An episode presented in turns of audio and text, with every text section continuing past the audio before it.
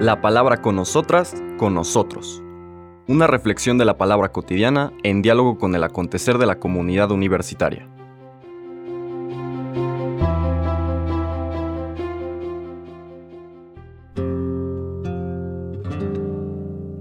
Hola, buenos días. Bienvenidas, bienvenidos a la palabra con nosotras, con nosotros. Hoy jueves 12 de enero de la primera semana del tiempo ordinario, vamos a ver la escena inmediata siguiente a lo que escuchamos el día de ayer.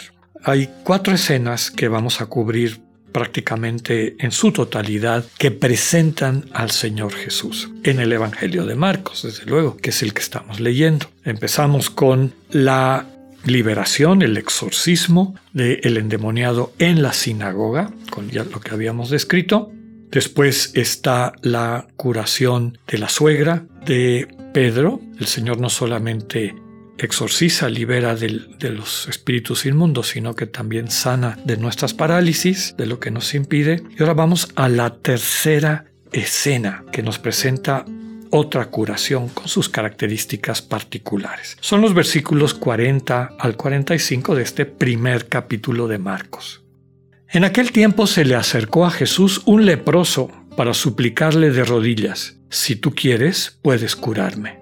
Jesús se compadeció de él y extendiendo la mano, lo tocó y le dijo, Si quiero, sana. Inmediatamente se le quitó la lepra y quedó limpio. Al despedirlo, Jesús le mandó con severidad, No se lo cuentes a nadie, pero para que conste, ve a presentarte al sacerdote y ofrece por tu purificación lo prescrito por Moisés. Pero aquel hombre comenzó a divulgar tanto el hecho que Jesús no podía ya entrar abiertamente en la ciudad, sino que se quedaba afuera, en lugares solitarios, a donde acudían a él de todas partes. Palabra del Señor. En esta tercera escena de presentación de cómo es el quehacer de el Hijo de Dios, de Jesús, el que trae la buena noticia. Recuerden que la primera frase del Evangelio de Marcos es Evangelio, buena noticia de Jesús, el Cristo, Hijo de Dios. Todo es lo que nos va a estar presentando. Ya vimos algunas cosas más íntimas, cercanas a Jesús, en el Evangelio de Marcos, como fue su bautismo, etcétera, lo que ya describimos, pero a partir de lo que veíamos el, el día martes, su primer acto realmente público, seguido de estos otros, va mostrando que él viene a liberar, a sanar, en particular lo que está vinculado a estas prácticas religiosas o pseudo religiosas que no ayudan a la gente a encontrarse con el Dios vivo y a través de ese caminar permitir que la gente se haga cargo de su vida a plenitud, como veíamos ayer con la suegra de Pedro se puede levantar, puede servir, puede amar. El, amor puede fluir de manera concreta y espontánea en su vida. Ahora encontramos este relato de un leproso. Tercera escena de acciones de Jesús. Intermedio estaba lo que veíamos ayer al final, como el Señor todos los días dialogaba con su Padre, a ver qué sigue. Y también ahí nos está enseñando el Evangelio, la forma como nosotros podemos ir orientando nuestra vida en la cotidianidad. Pero en particular esta escena nos presenta varias cosas que a lo mejor se nos escapan. Recuerden que los leprosos en la época del Señor Jesús, y lepra no solamente es la enfermedad propiamente dicha como la conocemos hoy, que ataca primero mata los nervios y después mata el tejido en general, sino que cualquier manchita, una persona que tuviera una mancha, inmediatamente quedaba declarada impura y tenía que apartarse de la comunidad. Impura eh, implicaba en ocasiones creer que Dios les estaba castigando por algo. Entonces no solamente era la enfermedad, no solamente era el aislamiento en el que tenían que vivir, como nos tocó a más de alguno ahora en este tiempo de pandemia del que poco a poco vamos saliendo, pero Además de eso, esta sensación de culpabilidad, ¿qué habré hecho para que Dios me mande este castigo, ¿no? Para que yo sea manifestado como impuro. Bueno, entonces, toda persona que era declarada impura tenía que dejar la comunidad, estar viviendo fuera, apartado, a veces en comunidades de personas que tenían la misma enfermedad para medio ayudarse, a veces aislados. Hasta ahí los parientes o quien se compadecía de ellos les llevaban algo de comida y así medio sobrevivían. Aquí lo primero que hay que destacar de la escena que nos presenta Marcos es que este leproso rompe las reglas, se acerca a Jesús, dice, se le acercó a Jesús un leproso. es, es, bastante atrevido de su parte, ¿no? Pero el centro de todo esto es la fe. Si tú quieres, puedes curarme. Ya sé que en tu voluntad está la capacidad de poder sanarme. El Señor dice el texto, se compadece de él, es decir, se pone en su lugar. Recordemos que compadecer es sentir lo que el hermano siente, percibe, asume el dolor de todo lo que acabamos de describir que implica estar leproso en esa sociedad. Y algo bien importante, también Jesús rompe las reglas porque extiende la mano y lo toca. Con eso, legalmente, él quedaba impuro y tendría que empezar todo un proceso de purificación.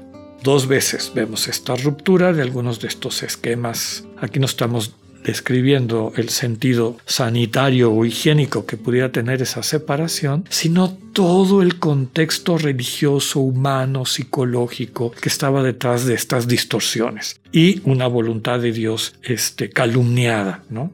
El Señor rompe los protocolos, toca al, al leproso y dice, inmediatamente se le quitó la lepra y queda limpio. Cuando el Señor le dice, si quiero, sana. El Señor le pide que no lo cuente, por lo que ya decíamos los días anteriores. Si, la, si, empieza el run run de que Él es el Mesías, la gente va a tener la expectativa de que actúe de acuerdo al tipo de Mesías que quieren, y eso da al traste con el proyecto de Dios. Como el Señor sabía que se podía meter el leproso ahora curado en problemas, le dice, mira, ve a hacer lo que dice la ley, ofrece por tu purificación normalmente un sacrificio para que te den el certificado de pureza y puedas volver a tu casa.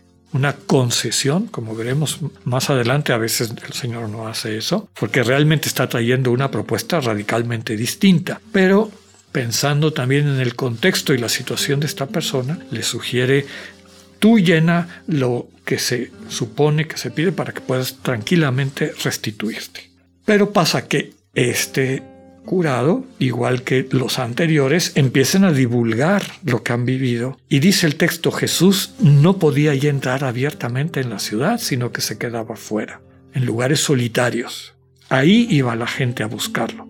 Acudían a él de todas partes. Esto puede tener dos significados, nos dicen los estudiosos. El primero es que era tan famoso que a donde entraba se armaba tal pelotera pues que no podía él este pues predicar, acompañar a la gente finalmente, que era lo que él quería, para que accedieran a la experiencia de Dios como papá, como Abba. Entonces puede ser eso, era tan famoso que si entraba un pueblo pues se armaba mucho alboroto y él no tenía oportunidad de lo que quería, transmitir la buena noticia. O, dicen algunos, a lo mejor corrió el run run de que tocó a un leproso. Entonces no lo dejaban entrar a las ciudades, que era una práctica también de la época. Y por eso se quedaba en los lugares solitarios. Pero hasta ahí llegaba la gente a buscarlo. La enseñanza, como hemos dicho en otras ocasiones, no solamente es el evento y el poder de Jesús, sino hay que aplicárnoslo a nuestra vida. Jesús puede sanarte de aquello que te separa de la comunidad, de aquello que te hace sentir impuro, es decir, incapaz de vivir a plenitud tu rol de ser bendición para tus hermanos y hermanas. Si te acercas al Señor, si tienes confianza en Él, Él te puede sanar. Recuerda la frase y quedémonos con ella. Si quiero, sana.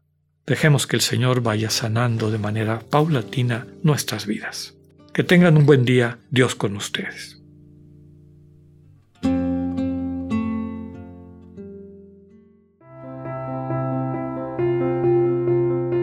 Acabamos de escuchar el mensaje del Padre Alexander Satirka.